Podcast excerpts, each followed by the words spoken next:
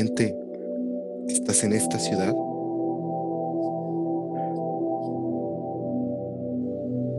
En mis sueños más inquietos veo esa ciudad, la CDMX. Prometiste que algún día me llevarías ahí de nuevo, pero nunca lo hiciste. Bueno, ahora estoy aquí, solo, en nuestro lugar especial, esperándote.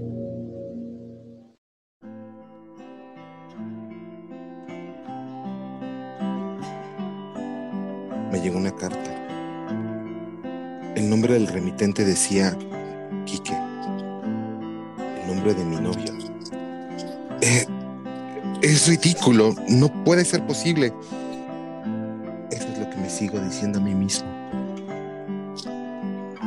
Una persona confinada por COVID no puede salir a Correos de México. Mi vicioso tuvo esa enfermedad hace ya varios meses.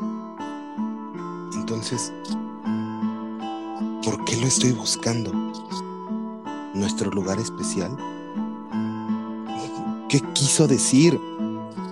Toda la CDMX era nuestro lugar especial. Quizás se refería a aquellos tacos de suadero frente al motel.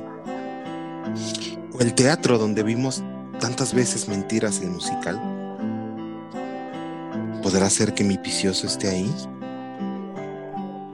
¿Ya estará curado?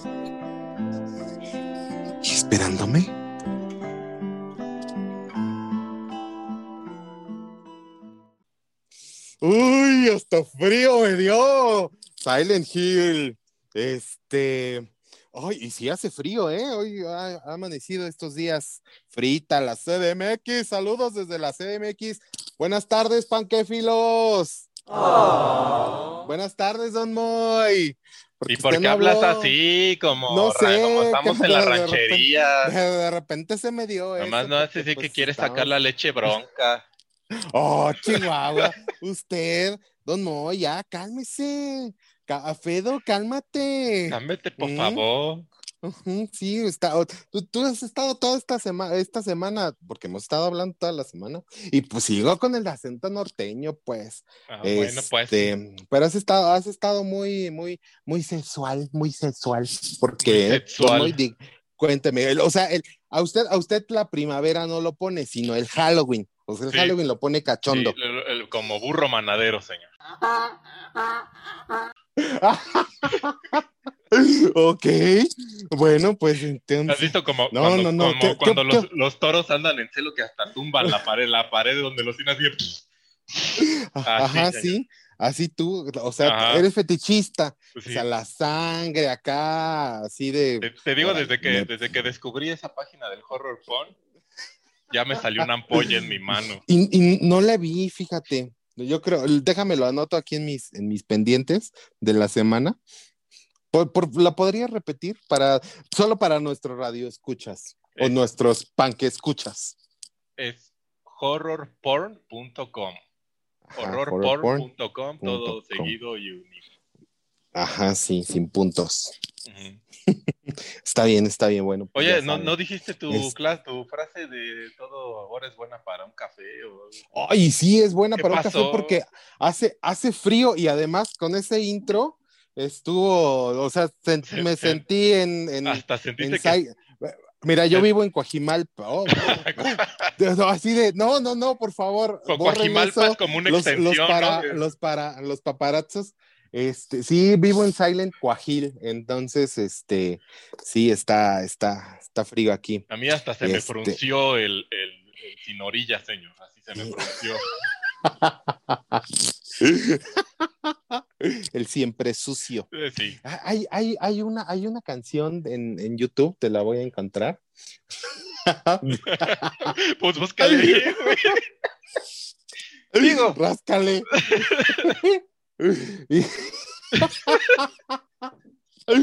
Ah, es que estoy, estoy emocionado, estoy emocionado porque hoy tenemos, hoy tenemos eh, invitado especial. ¿Y qué invitado? ¿Y qué De hecho- invitado? sí, me, me siento como Adam Sandler, invitando así a toda su o familia. sea, como a toda su familia, su también. esposa. Ajá, sí, bueno, pues ya sabes, en el, en el, en, en el medio hay nepotismo, ¿no? Entonces, este, pues De hecho, y ustedes no nos pueden si, ver, ellos- si pero- ellos pueden, si, si en las grandes esferas se pueden, ¿por qué aquí no? Exacto. ¿No? Yo, yo estoy vestido de, de gala, señor. así. Sí, Pero ok, estoy de sea, gala, sí. así, con monóculo y todo así, para- Ajá, toma- tomando hoy- de su copa, su copa de sangre, porque no tomando de mi vino. copa de fruits y de frutas. que es el rojo. Sí, sí, sí. Porque bueno, pues- invitadazo que tenemos hoy, señor. Invitadazo. Sí, sí, sí.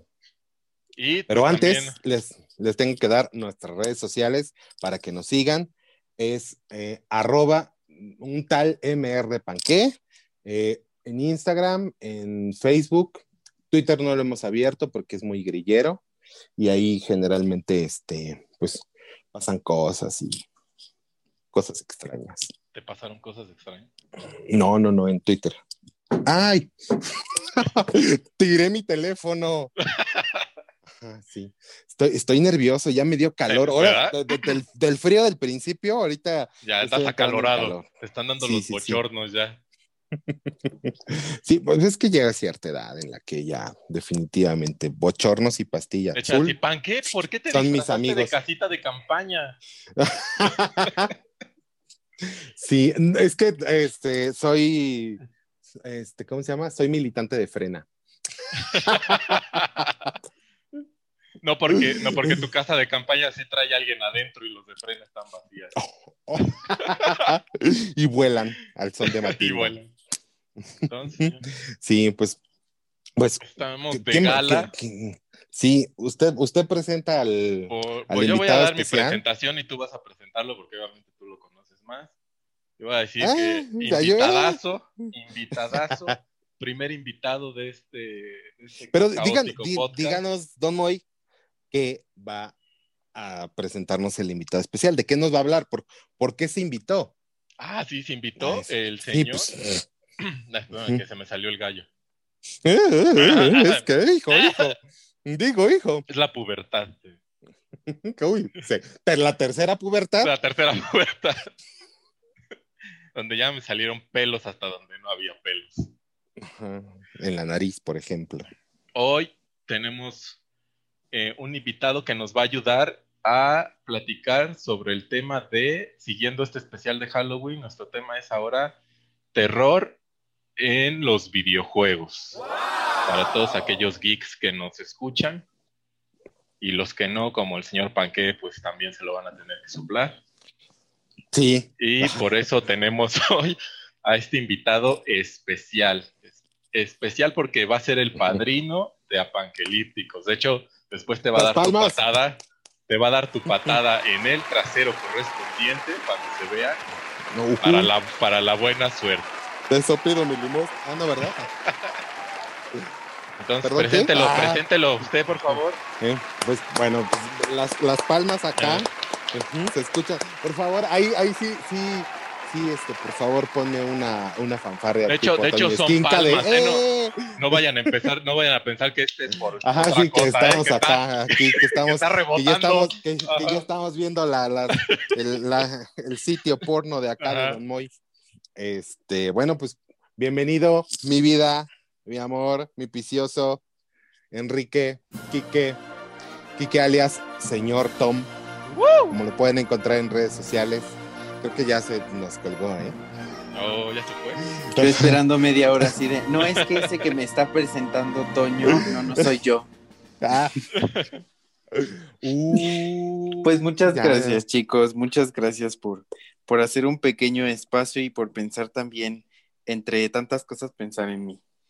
Este, yo también vengo de gala, así de, como sabía que estaban, que iban a, a, a hacer del mes de terror, dije, claro que sí, vamos a, a vestirnos de vampira puta, ¿por qué no?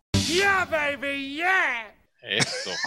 Bueno, de hecho, cuando dijo me vestí de gala, yo, yo me imaginé que se pintó una corbatita encuerado, porque en el Instagram Ajá. siempre está encuerado. No, jura, jura, o sea, jura que Mm. agarró, se puso una playera que trae pintada una corbata y dijo, claro que sí, es propio.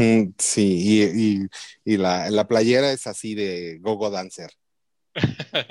Pues sí, chicos, muchas gracias. No No, soy, no soy exactamente experto en el tema, pero eh, he pasado toda mi vida jugando videojuegos. Yo recuerdo que mi- mis papás, todos mi- mis papás jugaban videojuegos cuando yo era pequeño, entonces es algo que siempre hubo en mi casa. Muy bien. Y sobre todo videojuegos de terror, por De lo que veo. ajá. Ay, yo, yo sí. Mis, bueno, mis ¿Qué? familiares no. Sí. ¿Cuál es tu videojuego de terror favorito? Esa es una sorpresa y la hablamos al rato. ¡Uh! Sí, sorpresa. porque- Más sorpresa. Más sorpresa. Ah, De hecho, sí. Tum, de hecho- tum, tum. De hecho, señor Panque, ya cállese porque está alterando el orden de nuestro script. Entonces, Uh, uh, discúlpame. Señora, discul- siéntese. A ver, Ajá. Póngase en- señora, siéntese ya, por favor. Bueno, por favor, Moy. Moy, Quique, por favor, díganme, ¿qué vieron esta semana?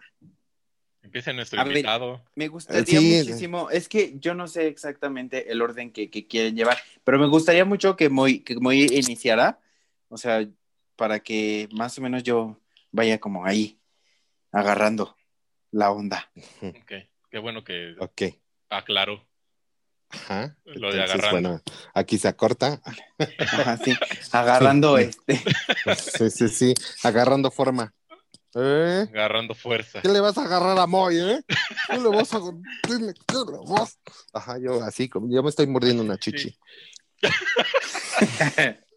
La que traes perforada con el... Ajá, sí. bueno, ahora sí, entonces, señor Moy, por favor, dígame, ¿qué vi esta semana? Yo vi una serie de esas ya megabetarras de YouTube Originals, que ya creo que ya desapareció eso de YouTube Original, ¿verdad? Este, La serie se llama Weird City, o sea, ciudad rara. Y Ajá. pues yo creo que después la vamos a reseñar porque la verdad sí me gustó y está medio muy cajeta la serie. Y el Sí, último capítulo de la temporada de The Boys. Eso no, ¡No tuvo madre. manches! ¡No mames! ¡No Si no, mames! si no lo han visto, véanlo, porque está de. Así les explota el cerebro. No, no Es- la he eso visto. está muy, muy, muy cabrón. Sí, no, es que, o sea, me emocioné, me, o sea, me fui de chichis, giré en un tacón, eh, yo Se te cayeron la las nachas. Sí, Se le sí, se le sí, perdieron sí. las nachas. Esos, esos ya desde hace bastante tiempo. Con el paletero se le perdieron. Ey, Ay. ey, es- esa es historia, es- esa es historia para otra, para otro podcast. Ajá, sí, de como, pero realmente Kike es el otro, así lo tengo guardado en el celular. Pero, este, ay, sí, ya no me acuerdo cómo se llamaba el paletero. El otro, el, el oficial. Sí, este, pero sí, est- estuvo intensa, estuvo, no sé, se me hizo mejor que Endgame. sí, realmente viví con esta final del, de The Voice. Pero bueno, no estamos hablando de The Voice. Este, y nada más, ¿eso ha visto, señor? Sí, nada más me dediqué. a eso, Ok. señor. Ujú. ¿Puede usted dejar de estar jugando con su audífono que se escucha como si le estuviera restregando ahí? Ajá, es que me estoy masturbando. Ahí donde, Este, ahí donde, ajá, este, creo que ya, ya me lo. Es que le, le da como tres vueltas alrededor y luego lo aprieta para que se lo apriete. Sí, para, qué para necesidad que- de andar jugando con los audífonos así. Sí. Usa la otra mano, aunque sea, ¿no? O sea, Uy. No, no, no, el audífono es mejor. Así como un supositorio. Este. y este, ¿y tú, mi vida, qué viste? Bueno, perdón, me tengo que, que dirigir a ti como señor Quique, señor Tom. Dime cómo te, cómo, cómo quieres que sea tu, tu nickname de, del podcast. Pues como sea, no, no tengo preferencia. bueno, yo le diré señor Tom. Ok, señor Tom. Ándale, Tom, Digamos- me dicen así muchos amigos y que son del ámbito de los videojuegos. Ok, entonces, dígame, señor Tom, eh, ¿usted qué vio en esta semana? ¿O qué jugó en esta semana incluso? Podría Pues decirnos. no, no, no, este, no, no, esta vez creo que no vi nada. Eh, si hago remembranza, pues jugué más lo de siempre. Vamos a hablar de, de- de videojuegos de terror, pero gracias a Dios también tenemos Smash y Animal Crossing. O sea, Ya, no, hay un animal. Pero en el Animal Crossing también hay horror, ¿no? Ay, sí, acaban, esta- este mes me parece que el día 2 fue que se liberó la actualización de Día de Muertos y es toda una genialidad porque en primera actualizaron también la aplicación de Nintendo Switch Online y justamente en el apartado de Animal Crossing ya tenemos las emociones puestas en el teclado de- del celular en, en el, en el Nook Phone. Entonces es increíblemente eh, genial lo que permite realizar, o sea, pierdes menos tiempo escribiendo y ahora reaccionas más rápido con las emociones. Es hermoso. Eso es por un lado. Y por el otro, pues, así como ustedes tienen su mes de terror, Animal Crossing obviamente no se va a quedar atrás. Y todo este mes eh, van a estar eh, eh, de, de temporada las, las recetas de calabaza, que son bellísimas. El farol calabaza, el arco, el arco calabaza, las vallas calabaza. Y algo muy curioso es que añadieron nuevos tonos de piel, o sea, azul, blanco, verde. Entonces es fantástico el, el inimaginable Puedes cantidad. disfrazarte. Sí, porque Como puedes hacer tu diseño de ropa propio o hay trajes exclusivos como por decir, puedes hacer tu traje de momia. O si de repente quieres disfrazarte como yo de vampira puta, pues tú haces tu, tu vampira sin menos ropa. Eh, Sí, está increíble, es lo más hermoso. Con del un mundo. negligé ahí. Con un negligé vampiresco. Y para Ajá, los que sí. juegan Animal Crossing, o sea, pueden estar recolectando dulces. Solo te venden un dulce en, en cada isla por día. Entonces puedes ir a las islas de tus amigos y comprar más Ah, te dulces. los venden, no, no te dan trick or treat. Ah, espérate, eso es durante el mes.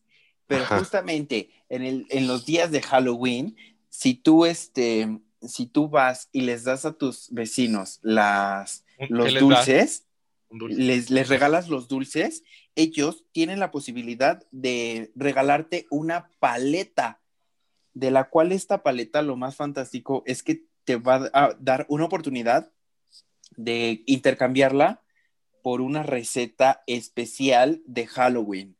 Entonces está fantástico lo que Animal Crossing hace, obviamente, y las temporadas las aprovecha fantástico para hacer de este juego, o sea, un simulador de vida tan didáctico.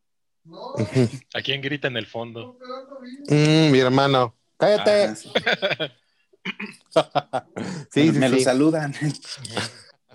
No. Yo creo, señor Tom, que mejor lo vamos a contratar a usted para hacer un podcast de videojuegos. Sí, me, me, me gustó mucho su explicación.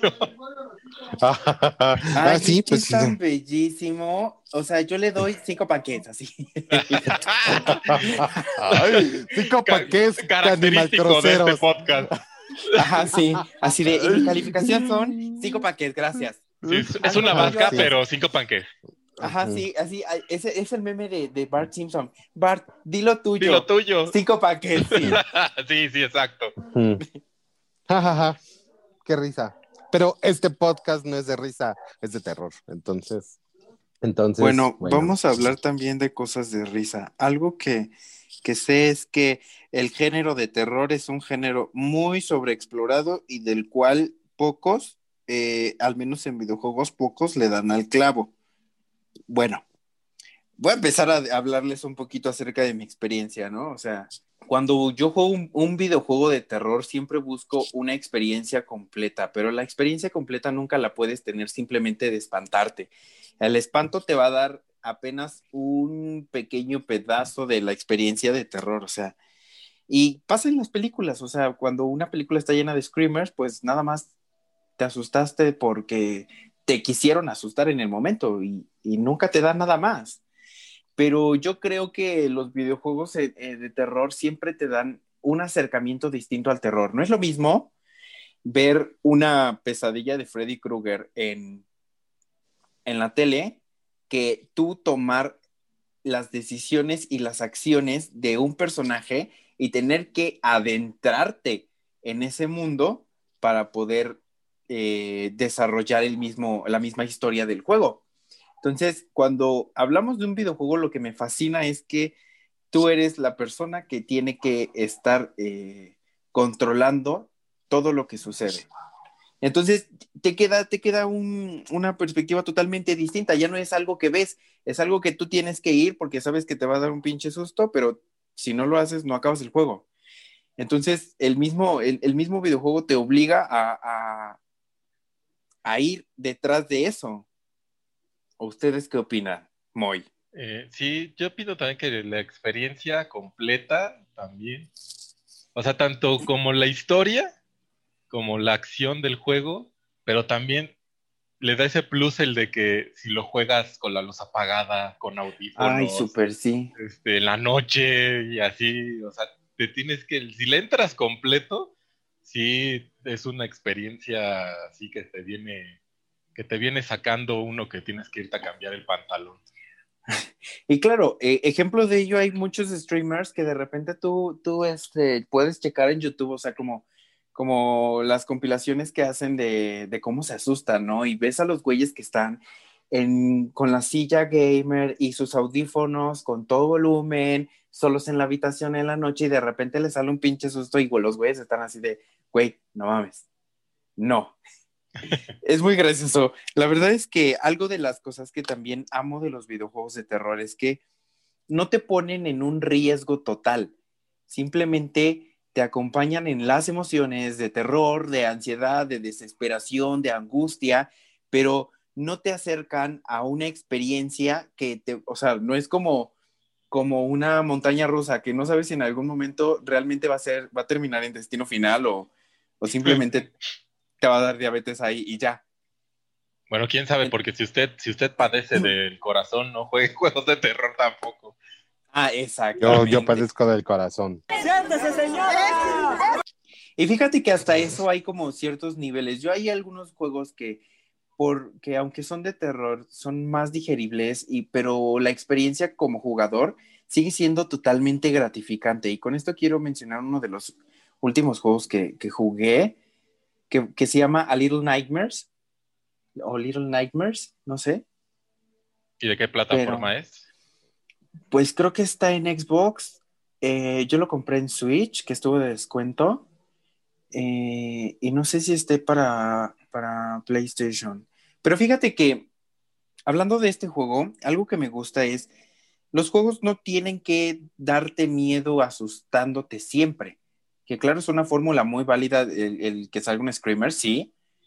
Pero este juego es un juego fantasioso que se desarrolla en, en, un barco donde hay unos niños que son diminutos, son dos historias totalmente distintas, pero se conectan. Entonces, estos, tú, vas, tú vas a manejando a estos niños a través de unos escenarios que son completamente lineales, pero está muy bonito porque todos los muñecos son muy fantasiosos, todos los escenarios dan un aspecto semi-realista y el acabado es completamente intencional, pero la forma en cómo manejan la atmósfera, el soundtrack, o sea, la, iluminación, es, es realmente una obra de arte lo que hace este juego. Pero algo que yo puedo destacar es llevar a la fantasía el mismo terror, es algo que no cualquiera lo hace con, con, esta, con esta precisión. Y es que, imagínate, así como yo te lo describo, un monstruo como si fuera muy del toro, chaparro, con con piernas cortas, pero con unos brazos excepcionalmente largos, con un vendaje en la, en la cabeza, pelón, con una piel pálida y entre color café y verde, y de repente un güey así que solo te está escuchando, te está persiguiendo, pero que no te puede ver, pero tiene los brazos extremadamente largos, y de repente tú siendo un niño diminuto y estás al lado de un güey que tienes que caminar muy despacio, tienes que tienes que cuidarte de no caminar en donde sí hace ruido. Creo que le da una, eh, un, un, realismo a, ese, a esa fantasía que, que, hace que el juego se convierta en realmente terror, pero un terror bonito que disfrutas muchísimo. Y ya. ¿Un terror bonito? Ah, sí. Oh, yo quisiera alguna Señor vez Panque, sentir ¿usted ha tenido terror terrores bonito. bonitos? No, no, no, no, sobre todo, sí, sí. En, en mi época, en, en, la época en donde, en la época más oscura que tuve. Eh, Cuando fuiste Darks. No, no. No, es, es una historia, es una historia que no quiero contar porque me da mucho miedo. Ah, ya sé cuál. No, pero este, no, no, ningún terror es bonito. Bueno, para mí, este, para mí la sensación de terror siempre es angustiante y, y, y sí, o sea, digo, a lo mejor es algo que igual, no sé, con terapia lo podría como solucionar un poco, pero sí, sí, sí me da un poco de, eh, pues no sé, de, de, de miedo el miedo. Pero también empezamos, eh, empezamos la, bueno, no sé cuál fue el primer juego de terror que haya jugado usted, señor Tom. El primero, y Ajá. lo recuerdo excepcionalmente, te voy a contar, yo tenía cerca de cinco años, porque sabía que estaba en el kinder con un Play 1. Ya sabes que pues los juegos de Play 1 nunca estuvieron de moda comprarlos en original. Pues no, eran totalmente pirate friendly. Ajá, entonces este, yo recordaba un juego, imagínate así, era muy raro porque de repente estaba, o sea, este es un super spoiler, porque yo no lo sabía en ese entonces, yo solo compré el disco y dije, va, pero un juego donde de repente yo despertaba en medio de la pinches nada, no había ni madres, todo había una pinche neblina hiper espesa, no sabía dónde ir porque el juego no te decía dónde ir y de repente seguías unos pasillos y todo volvía a, a- o sea, en vez de ser tanta neblina, de repente se volvía súper oscuro y unos muñecos te atacaban. En ese momento, cuando yo era niño, esta escena y yo, yo la veía y decía, no, no, y apagaba el play y nunca volví a saber de ese juego después de, después de como, ¿qué te gusta? Como unos siete años después. A mí no me preguntaron qué vi en la semana, gracias. ¿Qué viste en la semana? Porque no nos ¿Pa' importa, gracias.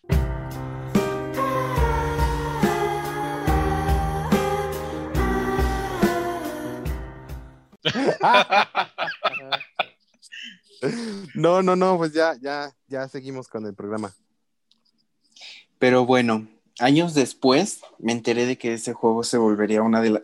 no una, sino mi saga favorita. ¿Todos? Y estamos hablando de. Es una sorpresa porque al rato les voy a decir. Ah, Como sí, al inició. rato, pues, ah, sí, al rato, al rato ya se acabó el podcast. Según las, Pues- las panque investigaciones, yo tengo que que todo se remonta por ahí de 1992 Ajá, a exactamente, un más o juego menos. que se llama Alone in the Dark, que fue como de los pre- el precursor, como para que de ahí se desatara una ola de jueguitos de terror, de survival horror de esa época. No sé si ustedes lo, lo llegaron a jugar. Fíjate que yo sí lo chequé, pero nunca lo, lo jugué realmente. Entonces, ese era, digo, por todo lo que, las lo que se que investigó.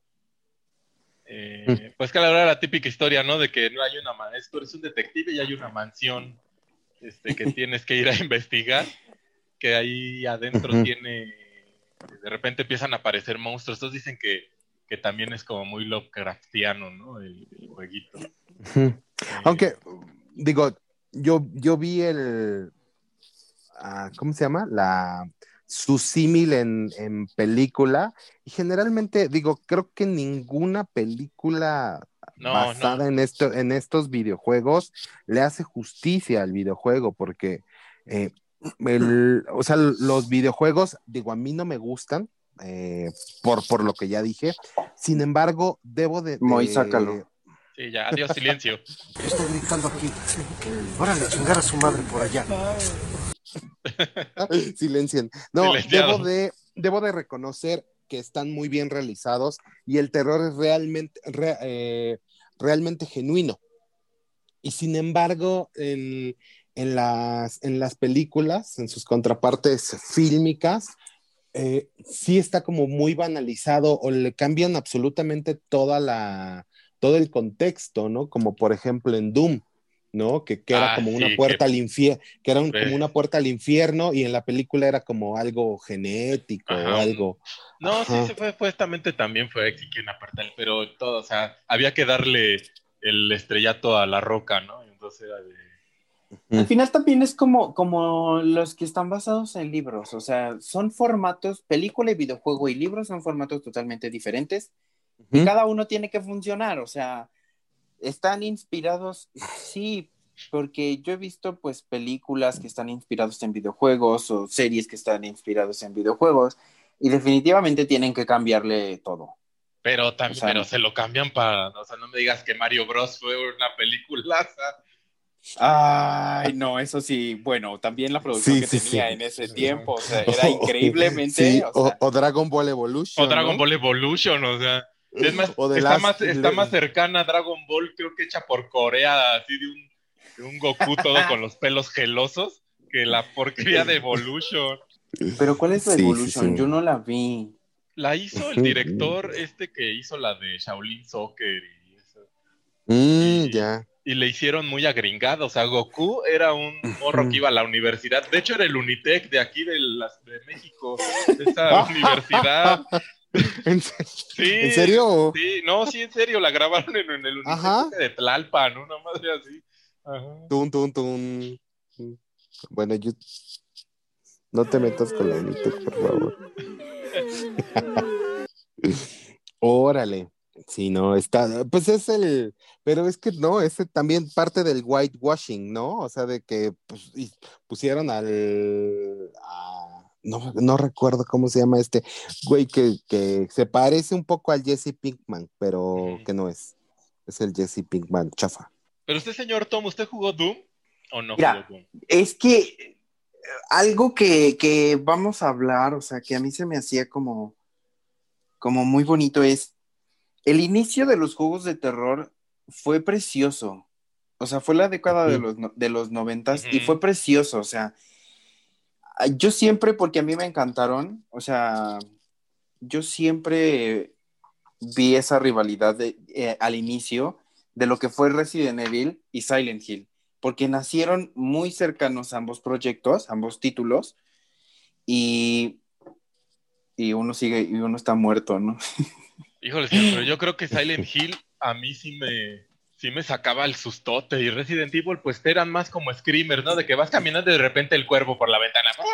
Y así. Exactamente, Ajá. es que a final de cuentas el concepto era muy distinto. Te voy a decir algo, eh, hay muchos estilos de abordaje del terror, pero uno de los que a mí más me fascinan es, o sea, cuando te exponen en la experiencia del terror, te exponen a muchas cosas. Y una de las cosas que Doom manejó al principio, pero al principio funcionaba muy bien como terror, era era, güey, o sea, seres alienígenas, te tienes que defender y te pueden matar. Entonces, si tú te adentras en la experiencia de una, un agente alienígena, una cosa que ni siquiera tú sabes qué es y te va a matar, o sea, pues sí causaba en ese momento terror. Y Doom, a lo largo de todo, de, de su desarrollo, no es que haya abandonado como esta esencia, en realidad creo que también un poco de el tiempo que pasó fue que lo hizo más de acción que de terror, pero la idea funcionaba muy bien antes. Pero lo mismo, lo mismo le hicieron al Resident Evil. O sea, al principio era un survival horror y ahora es un shooter así de dispárale a todo lo que encuentres. Y ahora hasta hombres lobo. Hombres lobo, ¿no? Sí, en Es el que- Resident Evil 8 podemos ver una, un- una, una imagen de algún hombre lobo, o sea, que es increíblemente, mira, yo soy de los de, la idea me parece del asco, pero hay que jugarlo, hay que jugarlo. ¿Usted, pan, qué? Usted no vea, nada, jugó nada. nada. No, pues yo no, yo no. Mira, fíjate que, digo, a- a- para las panque investigaciones, eh, chequé varios, varias, este, varios videos y sus contrapartes fílmicas. Este, y creo que uno de los que vi, pero no sé, eso no encontré, no encontré si, si había contraparte fílmica, pero me gustó mucho el concepto y todo, es Dead Space. Ah, también ok. es muy padre. Ajá. Sí, me, me gustó mucho el concepto y la animación, los gráficos están muy padres. Pero pues digo, ustedes son los expertos, entonces si lo han jugado o saben un poquito más, no- me Fíjate, gustaría algo que- conocer que- su... Algo que iba a decir antes es algo de las cosas que, que remarcan mucho un juego de, de terror. Creo que son dos aspectos totalmente diferentes eh, al momento de, de- de la jugabilidad y que modifican totalmente al juego. Una cosa es hablar de un juego por decir Resident Evil, en el cual a pesar de que la idea de que te persiga un zombie es, es extrema y muy loca, otra cosa es Outlast, por un ejemplo, o este mismo que mencionaba al principio de, The Little Nightmares. O sea, no puedes defenderte y en el otro te defiendes. Y creo que eso es una de las cosas que también hace que un videojuego funcione o no.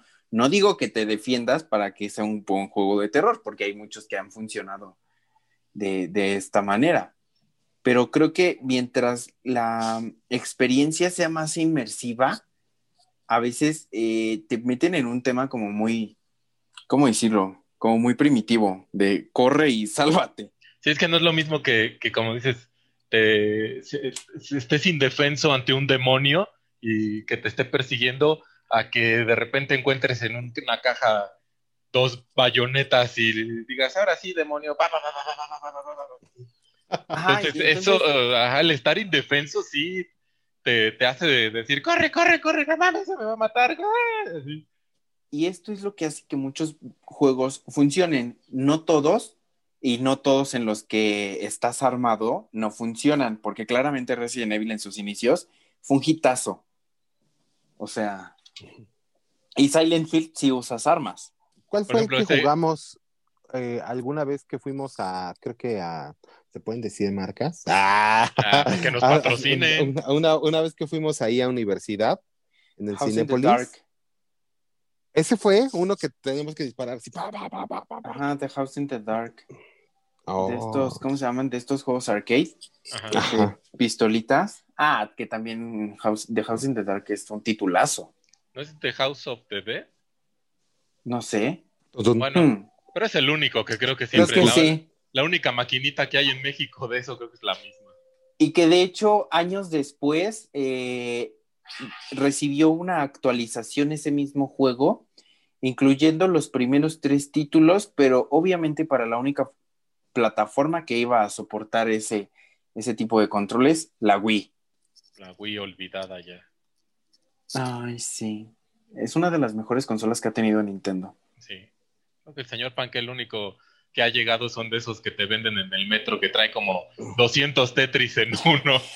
Sí, no, yo, mira, fíjate, yo las únicas dos consolas que he tenido en la vida es Atari. Y un Y jugando- ¿no? Dice. y después lo utilicé como consolador, efectivamente. Ya después, ya de- así de, nada más se quedó con el, me quedé con la I del Atari. No, Atari jugaba el este de los, del espacio y eh, ¿No jugabas después el de ahí, Jungle Fever? El del monito que se colgaba en las lianas. no, no, no, solamente tenía, tenía, tenía- te digo, jugaba con ese, ese del, del, como que iban cayendo los, los, los estos. Yo me acuerdo que nosotros los teníamos alienígenas. el- jugábamos ese Space del Invaders. Sí, ese, precisamente Space Invaders. Y cállate, después Moy. de, de ahí, oh, Chihuahua, pues me he hablado en casi todo. Ya, habla, Moy, por favor. Cállese, no me interrumpa. No, qué sentidito, ¿no? Este, este es nuestro programa especial con el protagonista, así que ni modo.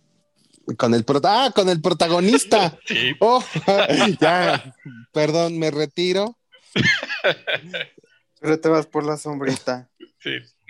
No te nos vayas a espantar. No, te Sí. decía también que yo también tenía el Atari y eh, yo me acuerdo que tenía ese de la de Jungle Fever, pero también teníamos uno que se me hace ahora súper teto, que era como un este, editor de texto, güey. O sea, era una pantalla azul y como que le escribías letras, dice el juego, güey. O sea, No me acuerdo cómo se llama, pero así era la excitación de cambia el cartucho y ponle el, el del editor de texto. Ajá. Los No, juegos antes eran tan simples y tan entretenidos. Ajá. Sí, yo me acuerdo. Ah, que yo no, no me acuerdo qué juego jugaba, pero me acuerdo de la tonadita. Ah, no, es Tetris, ya. Nevermind. Ya ves. Sí, sí, sí.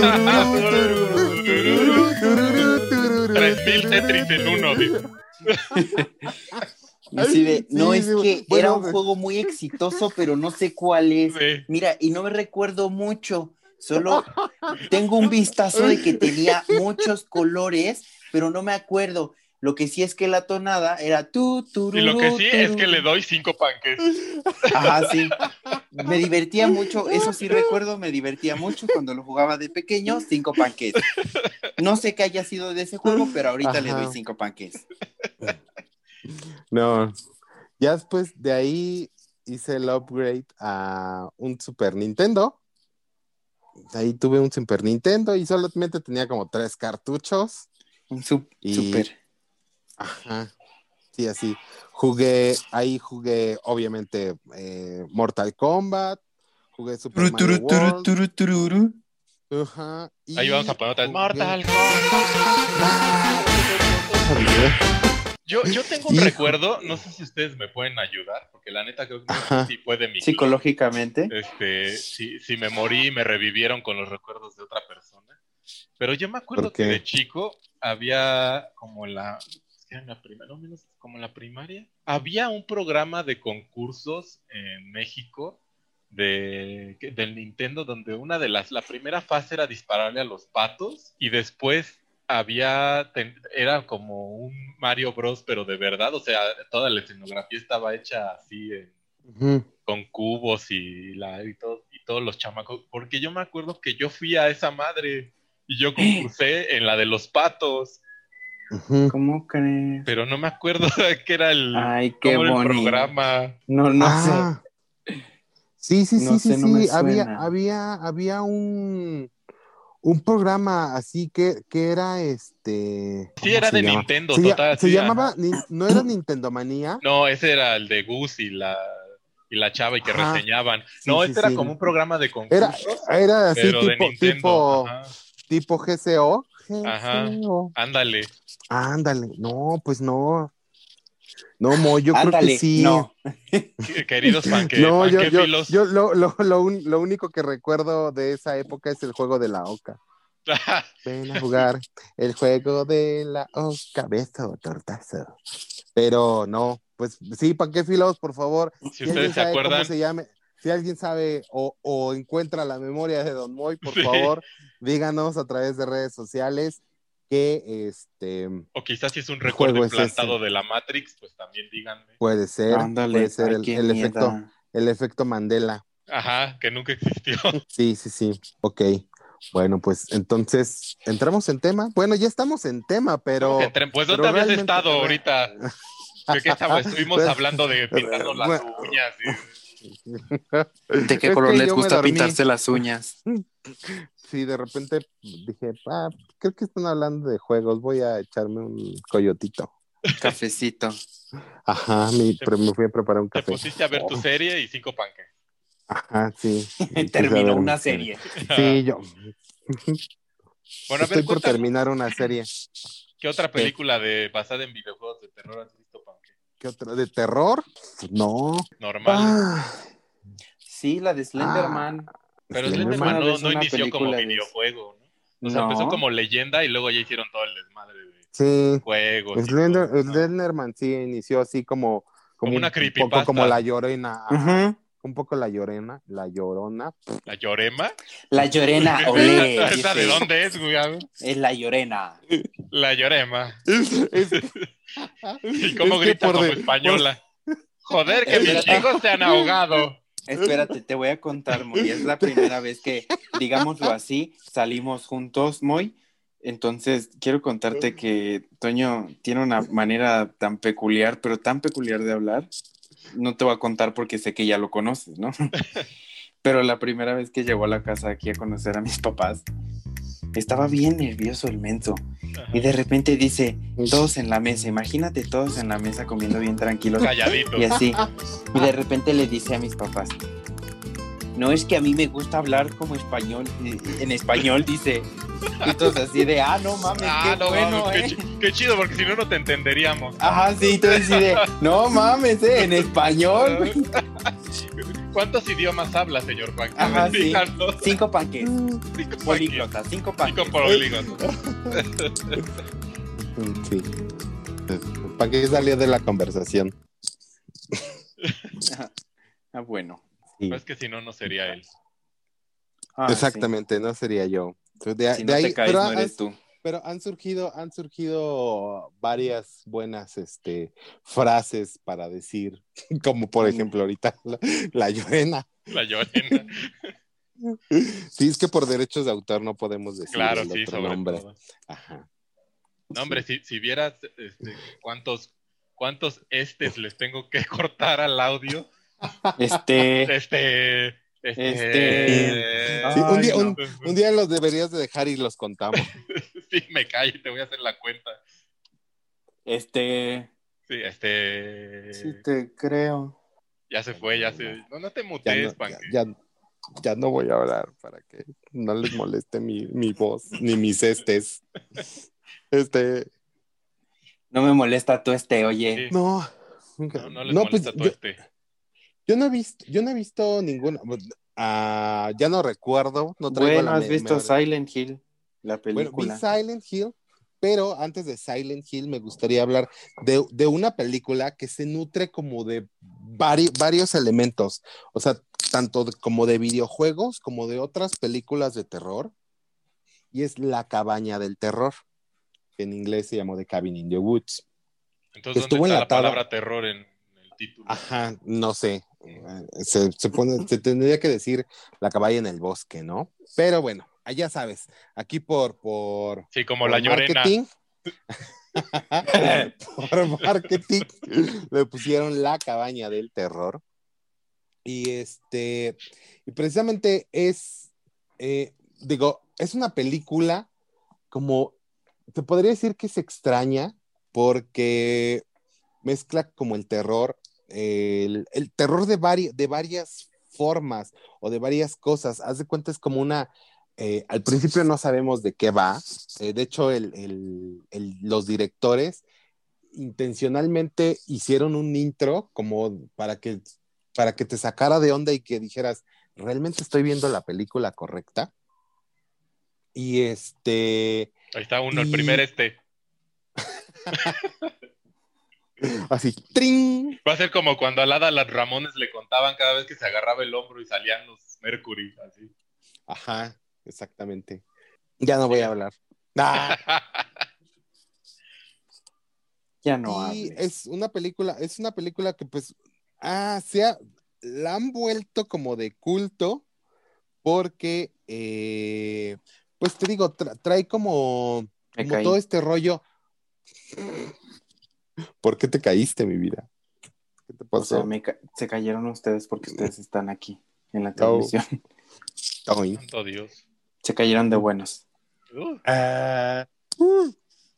Oye, pero ya, la- ya, hacen las películas de culto como tú le das cinco panques a todo, güey. Ya, o sea, No, ya no, todo no, es de culto, ya así. Sí, sí, y sí. Yo siempre lo he dicho para Toño. Es que, es que, ¿qué crees? Hicieron este el coche maldito. Es de culto, es de culto. Sí, es de culto ya. ¿Qué crees? Hicieron la película de Las hormigas extraterrestres. Es de culto, es de culto. Ujú, Sí, exactamente. O sea, era de su culto, más bien de él solito. Es Es un culto, culto sin la T, ¿no? Ey, ey, más respeto. Ay, perdón. No, ya no, ya no quiero nada. Ah, bueno. Entonces, Sí, lloren, lloren en silencio. Ajá, entonces platican, platican ustedes de, de- No, síguele, a ver. Sí, la vi, sí vi Este- el, este, la, esa película. A mí, a mí sí me gustó, a mí sí me gustó. Creo que cambia un poco las, un poco las reglas de cómo, y un poco se burla de, de- de las películas de terror. Te digo que es como, como homenaje, parodia a, a todo esto de, a todas las constantes del terror y les mete un twist. Entonces, este...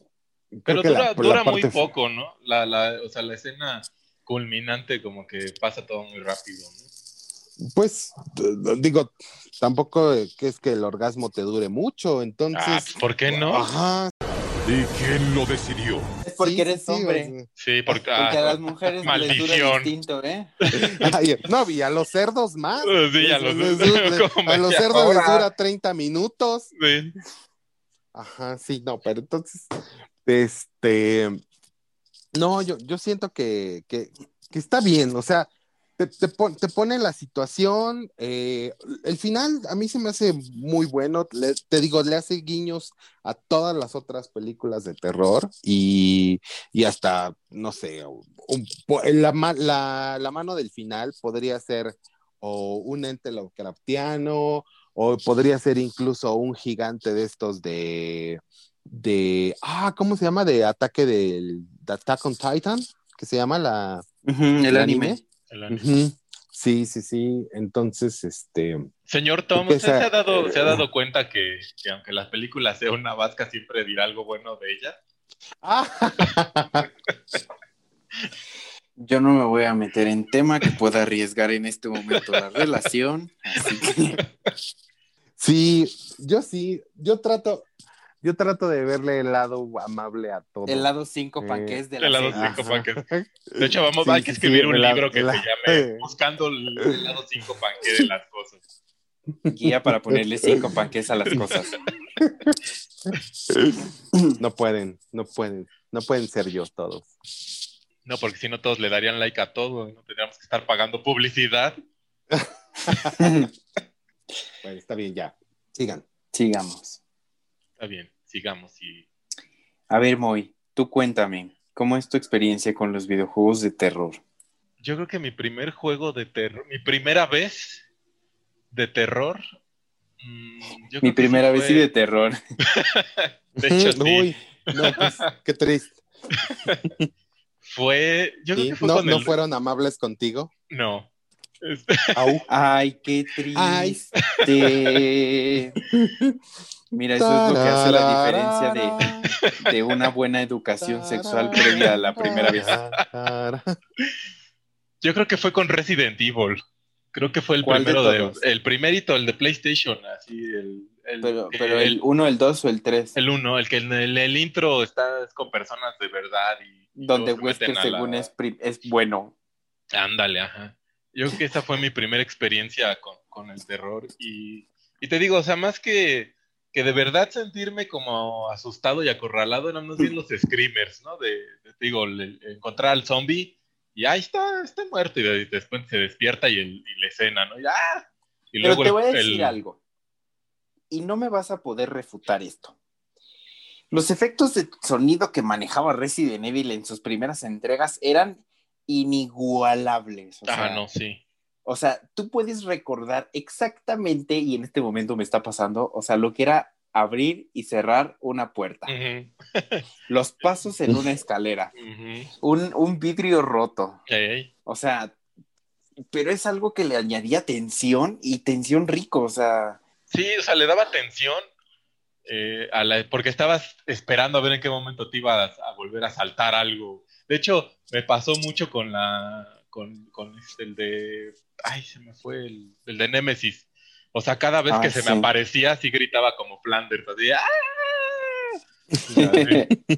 Y, como lo no, lo, no lo podías matar ni nada, o sea, pues córrele, porque si no te va a dar un madrazo y ahí quedaste. ¿no? Entonces era, era tensión, pero exacto, como dices, es tensión lo que Resident te, te traía era tensionado. Ay, es tan rico. A mí me, yo recuerdo mucho de pequeño que de repente, o sea, hay momentos claves en los que, en los que Nemesis te está, este, persiguiendo en todo el juego. Pero andar corriendo, esquivando, y de repente escuchas que abrió la puerta, ya está en el mismo cuarto Ajá. que tú. O sea, corre, y corre porque viene, y corre porque corre más rápido que tú, y corre porque además trae una bazooka. Exacto. Entonces de repente ya te llenabas de tanta tensión y de repente ver que está atrás de ti y justo en ese momento aprietas X y afortunadamente no te atacó primero. Estás pasando la puerta. Era, no sé, o sea, es toda una adrela- adrenalina, adrenalina. Aunque bueno, El como coral blanco. ¿Qué? el, el primero, Ajá. el primero y el segundo pues era tensión, el tercero ya como todo buen heterosexual pues también.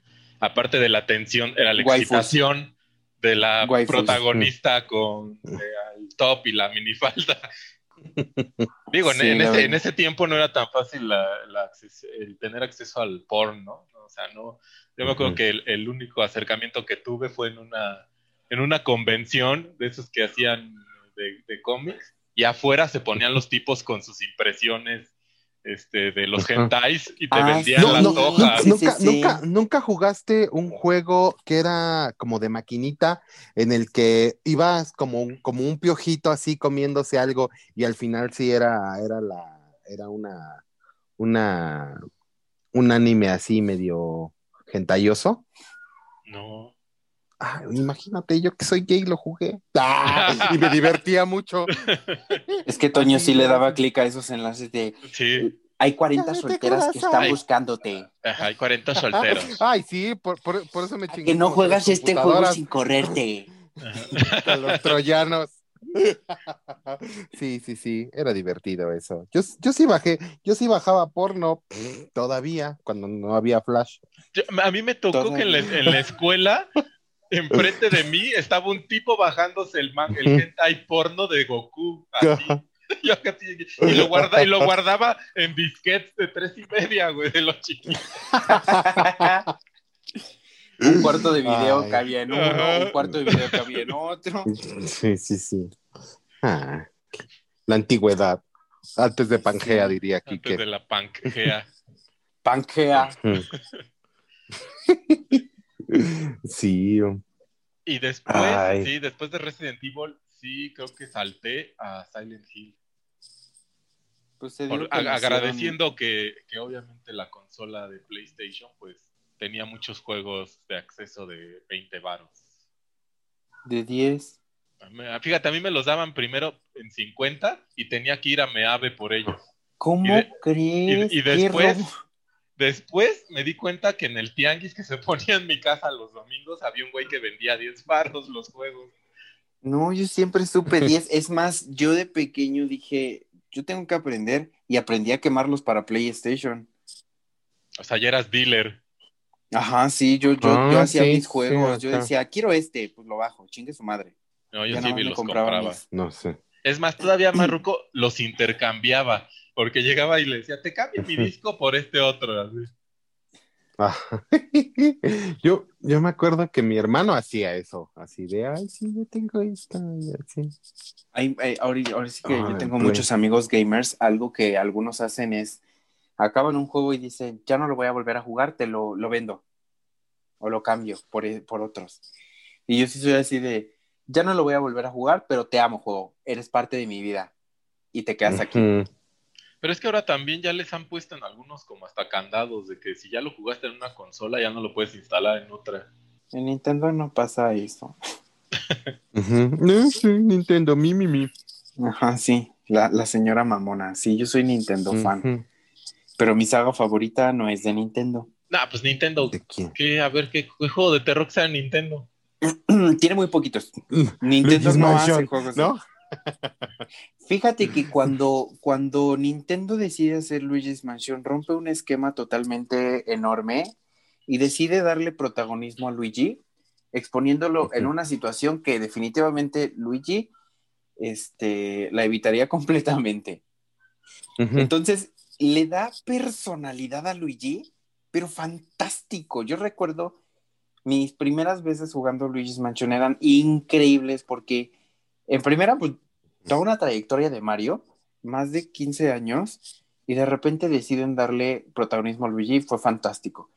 En segunda, lo que hicieron con ese juego fue increíble porque le dieron toda una personalidad a Luigi, pero es una personalidad que ya existía, pero que ahora la podías ver y que podías interactuar con él. Entonces era fantástico porque una de las cosas que más recuerdo es, aparte de, de la banda sonora que era fantástica, tú podías ir apretando eh, A por la casa y escuchabas a, a Luigi decir, Mario, pero con su voz tan temblorosa y era fantástico. O sea, es algo que Nintendo dijo, pues vamos a darle ese toque gracioso, pero a él lo vamos a hacer sufrir. Y que incluso años después viene en Smash una escena, pero una escena icónica donde en el Smash Ultimate Nintendo decide volver a poner en esta situación a Luigi. Y entonces, cuando se abre la pantalla, empiezas a ver a Luigi en una casa embrujada y empieza a ver distintos monstruos. Empieza a ver, creo, eh, un zombie o una momia, no me acuerdo muy bien. Ve una bruja, ve a Medusa y Luigi va corriendo paniqueadísimo. Pero este, este video da un giro totalmente inesperado cuando se encuentra con un demonio que con una, ¿cómo se llama? Con una hoz, le quita su alma a Luigi. Y obviamente el, ¿cómo se llama? Quien sale vengador en esta escena, pues son eh, Simon y Richter Belmont, que es cuando los presentan oficialmente en, como peleadores en Smash. Pero a final de cuentas, Nintendo decide hacer una escena tan, tan icónica, usando terror, pero sin, sin explotar el terror, sino decir, Nintendo sabe que hace juegos familiares, pues van a hacer juegos familiares de terror, chingue su madre. O sea, pero entonces como que le- lo castigaron, le dijeron, ah, pues ahora quieres ser el protagonista, pues ahí vas a una mansión embrujada. Ay, sí, fue precioso. Y al final me acuerdo que habían peticiones de Change.org que decían que, que revivieran a Luigi.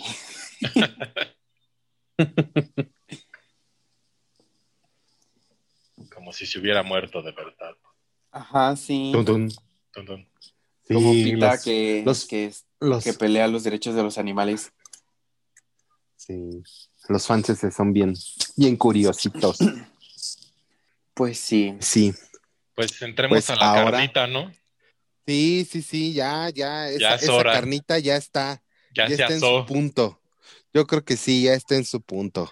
Y ahora sí, por favor, Don Moy, el intro.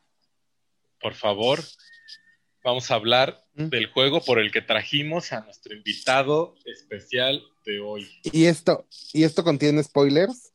Contiene spoilers seguramente. Es que ya después de 10 años ya no son spoilers, ya son guía oficial, básicamente. Sí. O sea, no ya, ya fue como tu obligación haberlo visto y si no, Ajá, sí. Ajá. No lo jugaste. Yo vi, está yo- bien. déjenme decirles que yo vi Betty la Fea después de 20. Pero tú juras que No, moda, ¿no? Ajá, sí. Yo, he cómoda. Bueno, ya sigan ustedes. vamos con el, a con el tema. hablar y empezar con toda la saga creada por un equipo de japoneses que no tuvieron Team Silent. Mother. Vamos a hablar de Silent Hill. Fíjate que no siempre fue el equipo japonés, porque, bueno, eh, el quinto título, Homecoming, que era el Silent Hill 5, tuvo más influencia estadounidense. Ah, bueno, pero ya hasta el final casi de... Exactamente. De la misma manera, uno de los que no me gusta admitir como parte de la saga, que también es el de Book of Memories para PS Vita, también tuvo mayor influencia americana. Pero si hablamos de al menos los primeros cuatro títulos, eh, diciendo 0, 1, 2 y 3, el Team Silent fue lo más, lo más presente que tuvo. ¿Cómo, cómo bueno. consiguió o cómo bajó el juego o cómo lo obtuvo? Bueno, ya te conté cómo fue mi primer acercamiento con ese videojuego. Y yo tenía cerca de unos cinco años. Yo no sabía qué pedo con ese juego. Para mí era así de, güey, qué pedo. O sea, primero una cosa, después otra y después te matan y ya. O sea, no. Nunca lo volví a jugar. Realmente no, no, realmente después de más de 10 años no lo jugué. Yo recuerdo que estaba en la secundaria con un amigo que también le interesaba mucho el tema de terror. Y entonces él tenía un, un PlayStation, PSP, PlayStation portable. Y tenía un juego que a mí me llamó la atención.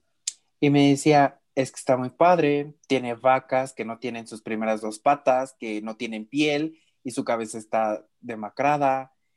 O sea, tiene monstruos como que están, que están lacerados de sus manos y están integradas a su pecho y no se puede mover. Y así de, güey, qué raro, ¿no? Y dije, ¿y cuál es Silent Hill? Y para mí era mi primer acercamiento, según yo recordaba. Y entonces me hice de un PSP y lo jugué. Y, y fíjate que el primer juego que yo jugué de Silent Hill fue el Silent Hill 1. El primer juego que yo acabé fue el Silent Hill 0. Y para mí, la primera experiencia fue fantástica porque dije, está padrísimo, bizarro. O sea, tiene todo. O sea, no necesitas hacer el juego totalmente oscuro para, para hacer un ambiente de terror. Pero yo todavía no estaba metido en el tema de terror me gustaban, pero no. Y entonces, eh, una tarde yo dije, oh, hay película, vamos a verla. Y entonces me puse a verla y yo recuerdo muy bien que el soundtrack me llamó muchísimo la atención y dije, me encantó y lo quiero, quiero escucharlo. Y me gustó muchísimo, o sea, ahí y ahí fue donde empezó toda la aventura en la película. Toda mi aventura de Silent Hill empieza gracias a la película, porque yo vi como cosas muy interesantes. Una de las cosas que más me interesaba era el soundtrack que desarrollaba Akira Yamaoka, se llama el compositor, que hace un trabajo excelente. Sí, o sea, excelentísimo. Akira Yamaoka es un maestro y hizo joyísimas en ese soundtrack para, para Silent Hill. Y me interesó y empecé y después jugué ya Silent Hill 1. Y Silent Hill 1, una de las, o sea, imagínate que hice. Obviamente mi PSP hackeado, ¿no? este, tenía dos saves. Uno el de la historia que sí terminé y otro el de la historia más, una de las más icónicas en Silent Hill, en, pues en, tanto en la película como en el juego, donde de repente la enfermera Lisa tiene una revelación y se da cuenta de que ella es parte del universo de Silent Hill y empieza a sangrar de la cabeza. Para mí siempre ha sido una de las escenas más impactantes, más preciosas, conmovedoras, o sea, que implica como muchas emociones, no solo el terror, y que además el soundtrack que acompaña esa escena es puf, fenomenal, o sea, y bueno, en resumen, después me metí a, a ahondar qué era Silent Hill, cómo surgían otros juegos, que por cierto, o sea, casi, bueno, Toño sabe que yo lloro por todo, ¿no? o sea, puedo ir, puedo ir en, el- No. en el, puedo ir en el, en el camión así, Men- y de ¿Mentiras repente eres tú? puedo ir, puedo ir en el camión y de repente recuerdo la escena de Mamá Coco y ya estoy llorando ahí, así. Entonces de repente, de repente ponen el intro, me, me enseña Toño el intro y yo así de, no mames, no mames, o sea, lo escuché completamente.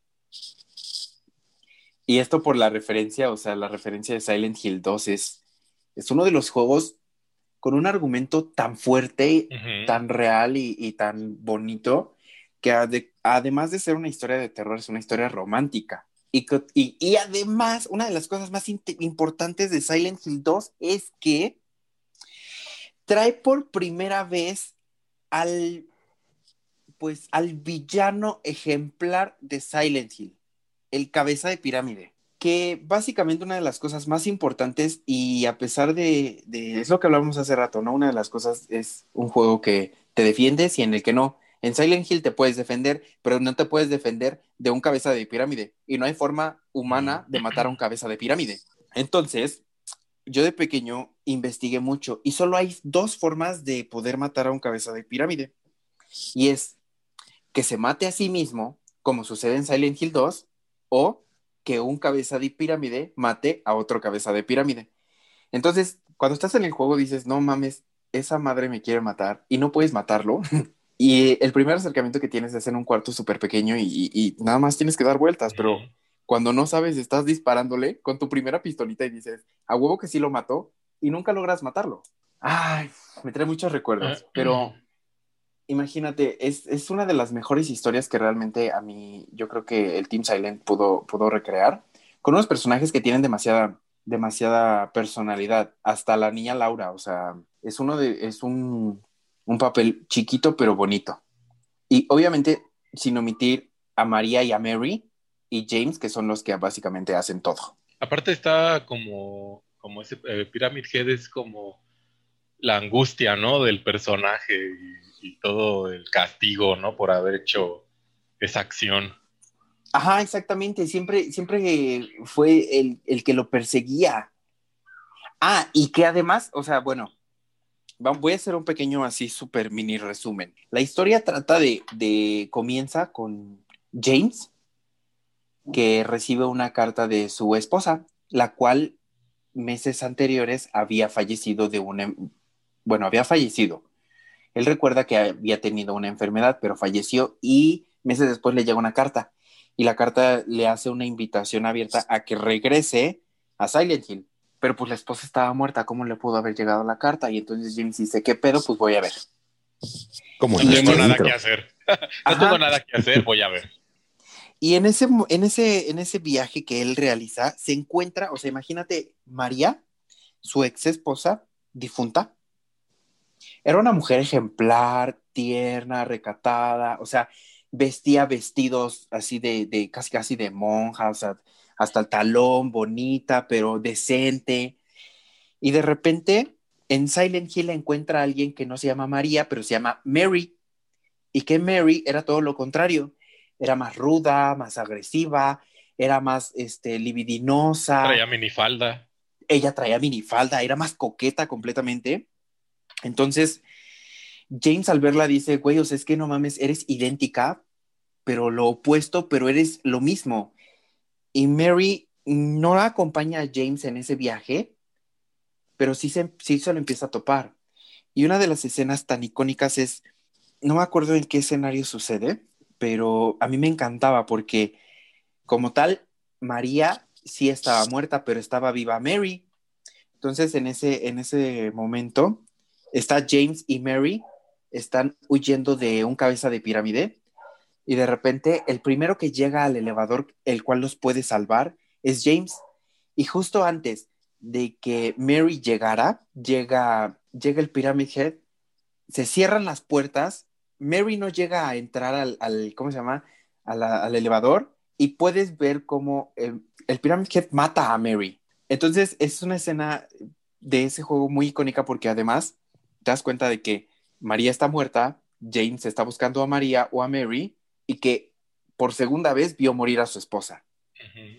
Entonces, o sea, le acompaña una tensión que de por sí el Pyramid Head es, es imponente. Este Sí. James está tan cargado de, de una historia tan, tan de culpa.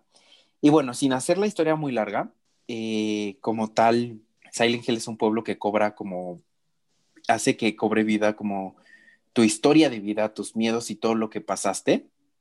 Y al final tienes que matar a Mary, ¿no? Pero antes de matar a Mary, tienes una revelación y una de las más importantes. Y que por eso la referencia de la carta y la carta en sí es una joya, o sea, llena de tantas emociones, porque en el hotel, que es el lugar especial del que María habla, que por cierto tiene vista al, al lago de Silent. Hill. Exactamente. Cuando él llega, cuando James en el juego llegas a la habitación en donde se hospedaron, encuentras un, es que no sé cómo se llama, eh, es que lo vi mucho en inglés, encuentra un videotape Sí, un, y lo un cassette, mete, Ujú. ajá, Sí. y lo mete Un y VHS. empieza a ver, VHS. ándale.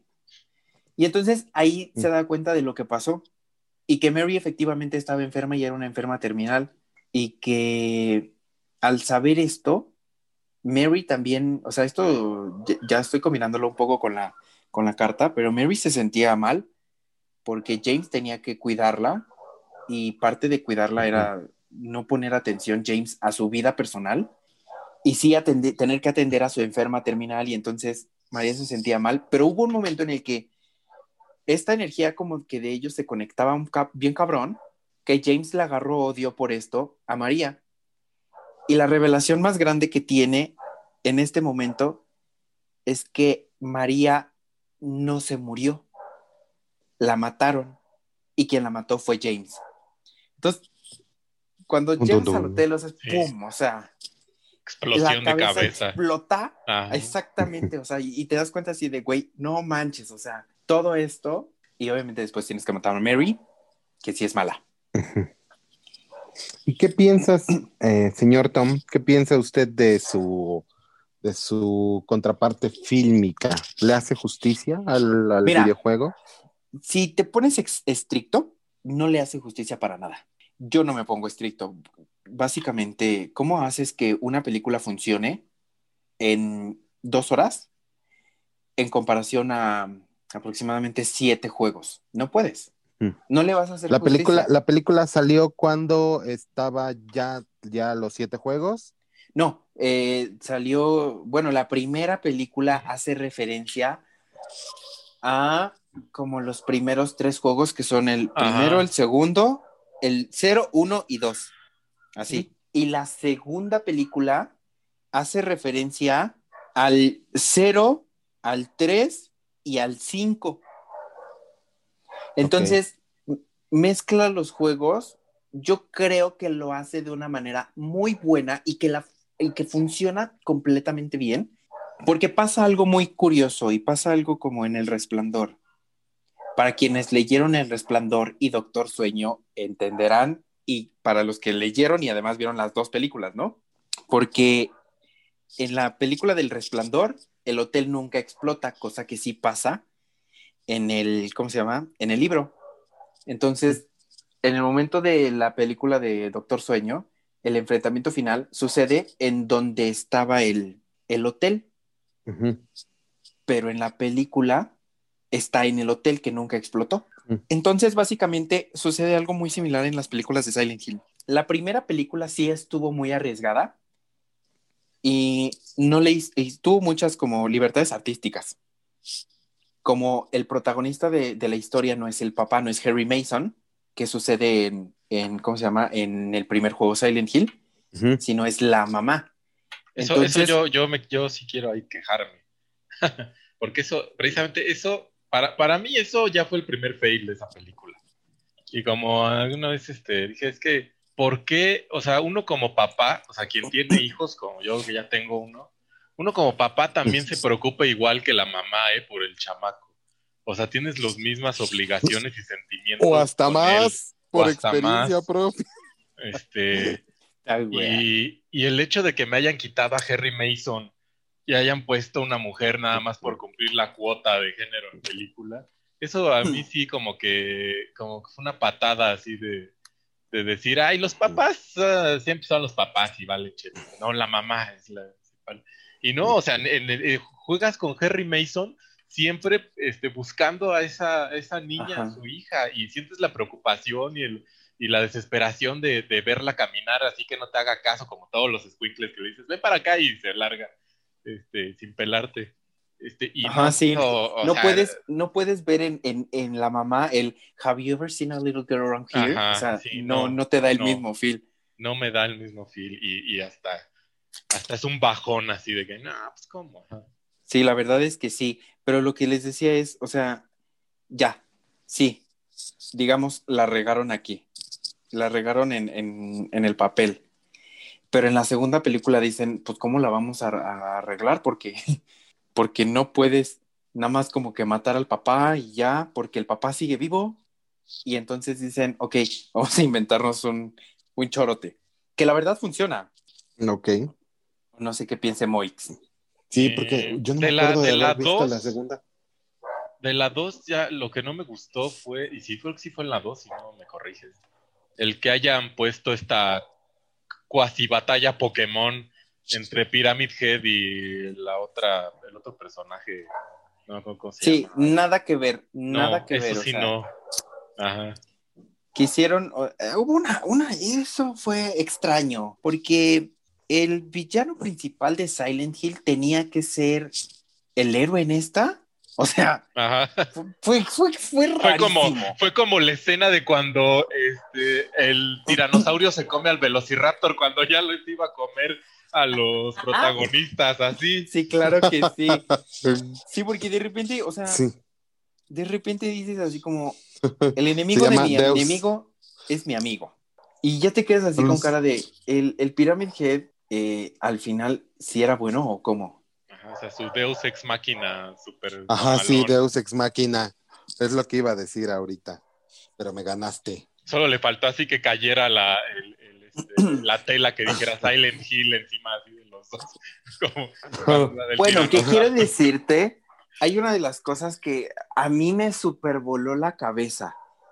Ya te dije que mi primer videojuego de Silent Hill es este, el que jugué fue, y el que terminé fue el, el cero, el Origins. Entonces, eh, cuando termina la segunda película de, de Silent Hill, yo realmente terminé con la cabeza hecha pedazos. O sea, yo dije, ¿cómo crees que hiciste eso? Estuve hipeadísimo así, horrible, gritando como, como Flanders, así de, no puedo con, con esta referencia. ¿Y cuál es la referencia? Silent Hill Origins comienza con un camionero, Travis Grady, y nada más, o sea, pasa al lado de Silent Hill, pero se encuentra con Alessa y se detiene, y gracias a que se empieza a relacionar con Alessa, pues lo meten a Silent Hill, ¿no? Y al final de la segunda película está, están los güeyes, que se me olvidó su nombre, Heather y no sé quién otro, y de repente se van a la carretera y, y un camión les hace la parada para darles ride, y el güey se presenta y dice, me llamo Travis Grady, y yo así de, no mames.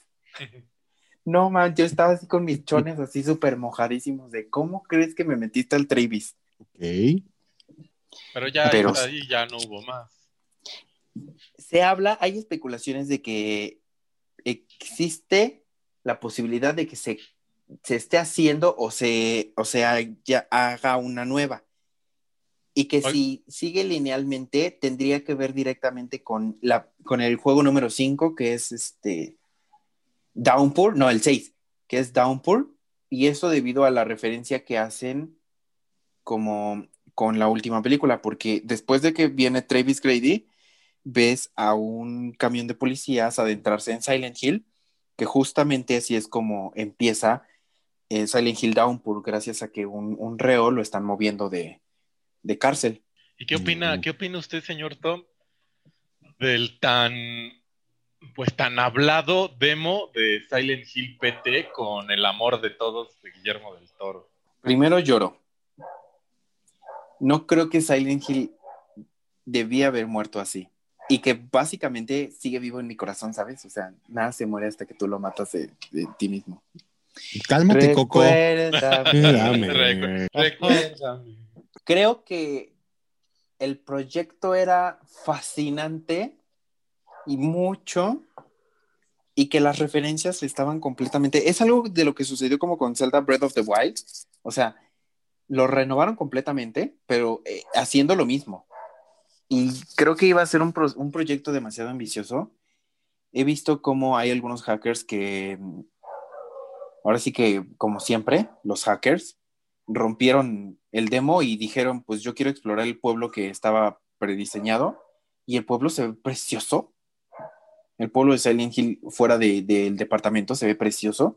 Creo que esa demo estaba demostrando cómo Silent Hill seguía fiel a sus orígenes de survival horror, haciendo cosas que eran un poco nuevas, porque eso de los fantasmas, aunque no eran exactamente nuevas, sí la manera en cómo lo presentaron, sí rompió un poquito el esquema que tenía Silent Hill de los fantasmas, hablando especialmente de que los fantasmas eh, aparecían por primera vez en Silent Hill 4, Silent Hill The Room, que eran las víctimas de, de Walter. Igual. Algunos tenías, tenías que, algunos los podías clavar con una estaca para que nunca más aparecieran. Pero el fantasma, que en este caso es el fantasma de, de Lisa, o sea, en primera, luce eh, fenomenalmente espantoso. En segunda, eh, el ambiente que maneja ese demo es muy, muy, muy pesado, precioso. O sea, yo soy, es como cuando comes chile, ¿sabes? Te enchilas y quieres más, pero sabes que te va a quemar la boca, pero tú quieres seguir este, comiendo porque me encanta el chile porque me encanta el terror. Entonces, mientras más te tenga así tenso, yo estoy así de, no mames, tú síguele porque te vas a cagar. Entonces, estaban haciendo un proyecto horriblemente fantástico que dolió porque terminó. que el Team Silent se quebró después de eso y que de hecho hay, hay una reconciliación de Konami con el Team Silent este, del último año algunos especulan que, vuelvan a trabajar juntos, pero no se ha dado nada de información, solo saben que, que, se, que, que ya se reconciliaron, pero no están trabajando juntos. Entonces, ahora sí que Silent Hill PT siempre dio como la, ¿cómo decirlo? Como quería demostrar que le era fiel a las primeras entregas de Silent Hill. Pero obviamente imagínate un Silent Hill 1, pero en Ultra HD con texturas y así. O sea, Y hubiera... con Guillermo del Toro. Y con Guillermo del Toro. Guillermo del Toro. exactamente. Entonces, no, o sea, yo siempre me quedé así con mi corazón muy dolido de que Silent Hill haya terminado de una manera que no lo merecía. Y hablando de, La, la, de la, los la. del Ajá, HD, sí. ¿usted eh, jugó o compró o tuvo en sus manos la colección HD de Silent Hill? No, lo único que sé es que dicen que la jugabilidad no es la mejor, pero algo que me gusta es, bueno, obviamente el HD. También sé que de esta misma versión le añadieron nuevas voces, voces obviamente también en HD, pero de la misma manera eh, hay una opción de ponerle las voces originales, entonces es precioso. Oh, ok. Bueno, ya habla, señor Panque. ¿Qué Pues- pasa? Ya, o sea, por favor. No, no, no, yo, yo estoy, bueno, en primera estoy dejando que hable el experto, el invitado, por, es- por eso es el experto invitado. Sí, es el experto invitado. Él, él sabe, él sabe de, de lo que habla. Yo realmente eh, no es mi área de expertise, entonces, pues escucho y aprendo. Entonces, Sí, bueno, ah, Cri, cri, ¿Mandé? cri, Cri, cri, Cri, cri. cri. Sí, por favor, ahí pon unos, Sí. unos grillitos, gracias. La bola, la bola. Este-. Eh, no, pues, Pues muchas chicos, yo gracias creo que por eh, compartirnos. Sí, que Sí, exactamente. llegamos ya a, la- Muchas- a terminar esa sección. Ah, perdón, es- apagué mi. Muchas gracias por compartirnos todo esto. Eh, digo, nos podríamos, y contigo, por ejemplo, nos Sí, podríamos quedar horas y horas platicando, pero el tiempo es. El tiempo es limitado aquí en el, en el apancal- apocalípticos. Ajá, sí. Ajá. Tú, y tú como este, siempre hablando fluidamente. Ya sabes, es mi don. Eh, pues muchas gracias, señor Tom. Vida. Muchísimas gracias a ustedes. Muchísimas gracias, Ah, señor Tom. Señor Tom para el mundo, vicioso para mí. Ah. Señor Tom, ¿usted tiene alguna red social donde quiera que lo sigan o no? Pues, si buscan señor Tom, S-R-T-O-M-M, repito, S-R-T-O-M-M. Si buscan señor Tom en Google, aparece mi Instagram. Seguramente ahora también aparece mi TikTok. Aparezco en Facebook, también me encuentran como, como señor Tom ahí. Entonces, en Twitter también soy señor Tom. Entonces, señor Tom, en todas mis redes sociales. Señor Panque, díganos, este, ¿vio algún tráiler para cerrar ya? No, no, ay, fíjate que esta semana no vi trailers. Esta semana vi, vi mucha, precisamente muchas cosas de, de esto de los videojuegos y vi una serie. Bueno, vi varias películas, precisamente en, en este tema del, del Halloween. Este, ¿qué vi? No vi, no vi trailers. ¿No? Si viste uno hecho, no. chismoso, yo te lo mandé. Ah, el de ahorita, el que me acabas de mandar hace ratito. No, les, le- ustedes busquen. eh, Yo estaba en el YouTube y dije, "Ay, bueno, voy a ver trailers para si me preguntan. Me encontré Ajá. con una cosa que no, no se los quiero spoilear porque Ah. véanlo. Ah, ah, un- mis ojos. Un trailer Oh, de una película oh. que se llama No. Fatman, Fatman, así el hombre gordo de Mel Gibson. No, pero es, mm, es una aberración.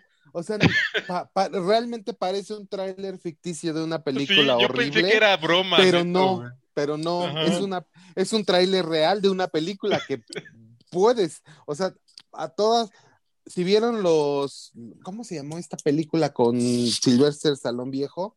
Ah, sí, sí, sí. Sí sé cuál. Ajá, los los, Los imperdonables, indispensables. los, los indispensables, Ajá. peor Los que indispensables. esa todavía. Ajá, sí, peor que esa.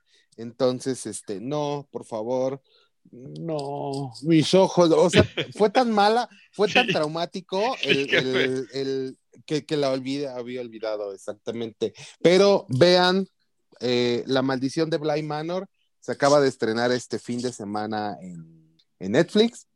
Sí, lo voy Eh, a creo que es una, es, es una película, que- perdón, es una serie eh, con terror gótico, terror al estilo siglo XIX. Eh, muy buena, es una historia de fantasmas, es pero no, precisamente no, no de fantasmas screamer. Tiene, tiene, tiene carnita, tiene, tiene bagaje. eh, yo creo que te, que, es, ah, es una pregunta que les quería hacer hace ratito, ¿no? el terror tiene que tener, o sea, aparte de, de la historia de terror, tiene que tener una historia humana de amor, de, de, de, no sé, de una relación de padre-hijo, etcétera, para funcionar. ¿Ustedes lo creen? Yo creo que no. Yo personalmente creo que no lo necesita, pero que una de las necesidades, como, como cualquier persona, es como siento un chingo de terror, necesito algo que me lo baje tantito. Entonces le Mm. pongo a la mitad de la historia, le pongo también toques como de romance, como de comedia. ¿Para qué? Para bajar tensión. Es algo que muchas, muchas, este, lo ves en muchas series, ¿eh? O sea, como, Sí, sí, sí. como romper el, el mood para que también no te sea tan pesado. Para que no, no, exactamente. Ok, bueno, pues véanla, véanla y quizá, quizá la reseñemos. O, o- o de esa voy a platicar el próximo fin. Muy bien. El próximo Cinco capítulo, panques, espérenlo. el próximo Cinco capítulo, cállense, déjenme hablar. El próximo capítulo, terror musical y de culto, no se lo pierdan. O sea, van a hacer todas las películas de todo el universo porque es de culto. ¿Para qué? Sí, sí, sí, exactamente. Ajá. Va- Espérenlo. esperen, esperen, esperen un, un capítulo especial de cinco horas, De por cinco favor. horas. Gracias. Escuchen hablar a Panque durante cinco horas mientras escuchan roncar Mois. por ¿Has visto esos horas. videos de, has visto esos videos de YouTube que así como gatos echándose un pedo 10 Ah, horas? sí, por 10 horas. sí. Así, así Toño, así. La, la canción esta del cante del. Espera, espera. Por 10 horas. Ya, por favor, cierren sus micrófonos. Adiós. Ter- terminó esto. Ese Ah, Toño, diciendo, Toño diciendo que es una película de culto por 10 horas. Sí. bueno, ya terminamos el bullying a Mr. Pues muchas, pues muchas gracias. Muchas gracias por hacerme Muchas gracias bullying. a todos. Los odio. Morirán. Gracias a ustedes. por haber venido Muchis- a nuestro programa. Muchísimas gracias a ustedes. Solo les puedo decir que lo único que me faltó fue como la palabra porno del, del, de esta entrega. Entonces, ya. Ajá. Ya, entrega de amor. Ah, Ajá, sí. ah, Alfredo, Alfredo, cállate, por favor. Pero bueno, esa no se, esa no se dice, se hace. Ajá, entrégamelo. hace Bueno, pues graznar ya. al ganso. Ajá, sí, yo no dije con Dale. quién. Pues muchas Pero gracias. muchas gracias, Muchas chicos. gracias. Muchas gracias. Muy, muchas gracias. Muchas gracias, Así Tom. que un gusto. Gracias, igualmente. Ojalá algún día nos podamos juntar físicamente. Después de la pandemia, porque ni a es Toño que lo he termina. visto.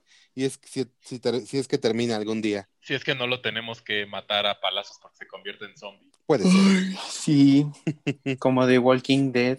¿Ya terminó? O sea, ya, ya en algún momento ya cortaste. ¿Quién? No, todavía no. todavía- ya, no, ah, ok. ya era el último. Ah, ok, perfecto.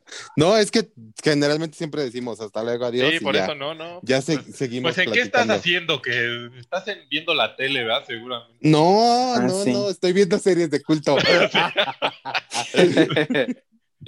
Le estás viendo la serie de culto a Henry Cavill. Oh, el culto. El culto a Henry Le está viendo Cavill. el culto, dice. Ay, es mi vaya Bueno. culto que tiene. Despídase ya, señor Panque, ándele. Ah, bueno, pues entonces ya nos vemos. Ah, Se cuida, que Dios los bendiga. Sí. Se van por la sombrita. Di lo ujú, tuyo, Panque. sí. Mm, Buenas ¿Qué? tardes, lo que ¿Qué? dices. ah, sí, bueno, pues muchas gracias otra vez, panquéfilos, y buenas tardes. Esto fue Apanquelípticos. No se pierdan nuestra próxima emisión. Buenas tardes.